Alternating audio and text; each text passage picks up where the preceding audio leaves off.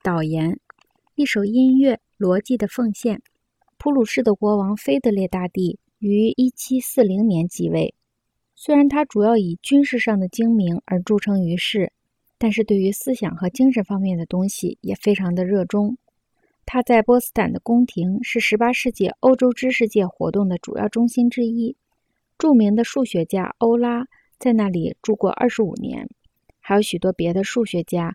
科学家以及哲学家，包括伏尔泰和拉梅特利在内，他们的一些最有影响的作品就是在那里写出来的。但是，菲德烈的真正爱好是音乐，他是一个热心的长笛手和作曲家。他的一些作品甚至到现在还被演奏。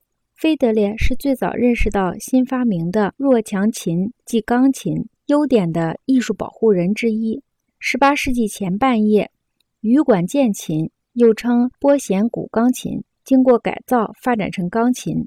羽管键琴的缺点是乐曲只能以同一响度奏出，而无法把一个音符弹得比它前后的音符更响些。弱强琴正像这一名称本身所暗示的那样，弥补了这一缺陷。在意大利，巴托罗米欧·克里斯托弗制造了第一架这种钢琴，以后。弱强琴这个概念就从意大利广泛的传播开了。第一流的德国管风琴制造家哥特弗雷德·希尔伯曼当时致力于制造一架完备的强弱琴。菲德烈大帝无疑是他这一工作的最大支持者。据说这位国王拥有的希尔伯曼钢琴达十五架之多。